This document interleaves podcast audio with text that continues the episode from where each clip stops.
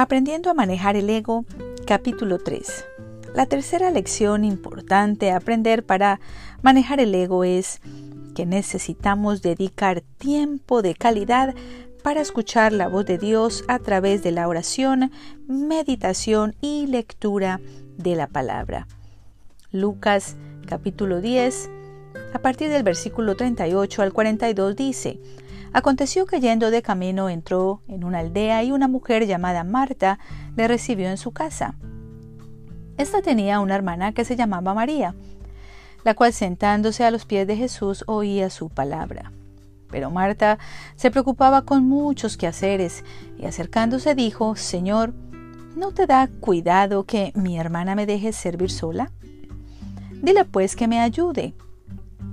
Respondiendo Jesús le dijo, Marta, Marta, afanada y turbada estás con muchas cosas, pero solo una cosa es necesaria y María ha escogido la buena parte, la cual no le será quitada.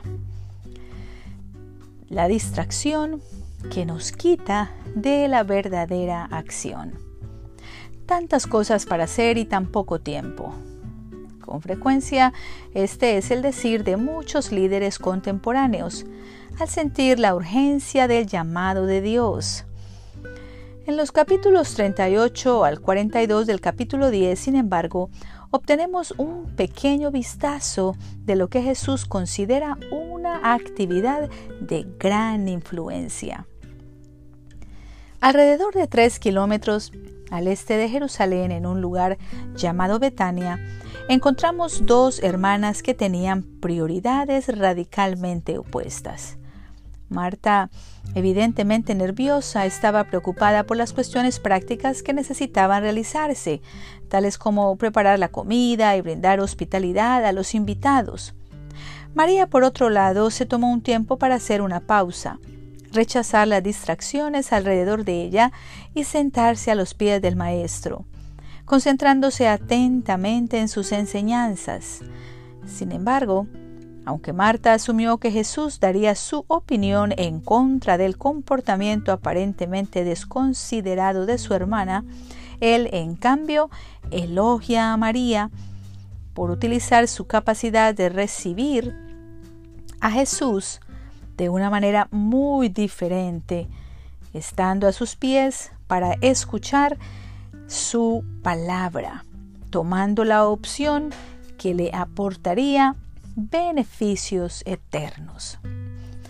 A veces las mismas acciones que perseguimos, incluso en el nombre de Dios, pueden ser las distracciones que nos alejan de una relación más profunda con Él.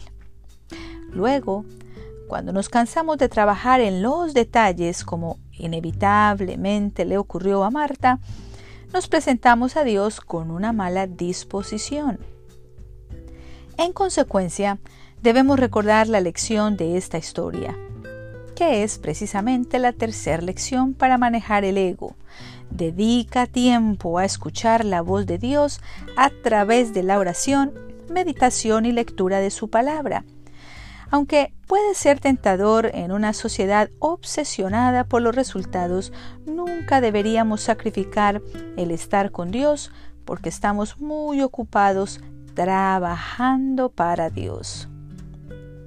Escúchelo con atención. Nunca deberíamos sacrificar el estar con Dios porque estamos muy ocupados trabajando para Dios. Cuando te sientes sobrecargado por las actividades, tareas y obstáculos que tienes que enfrentar, ¿a cuál de las dos protagonistas te pareces más?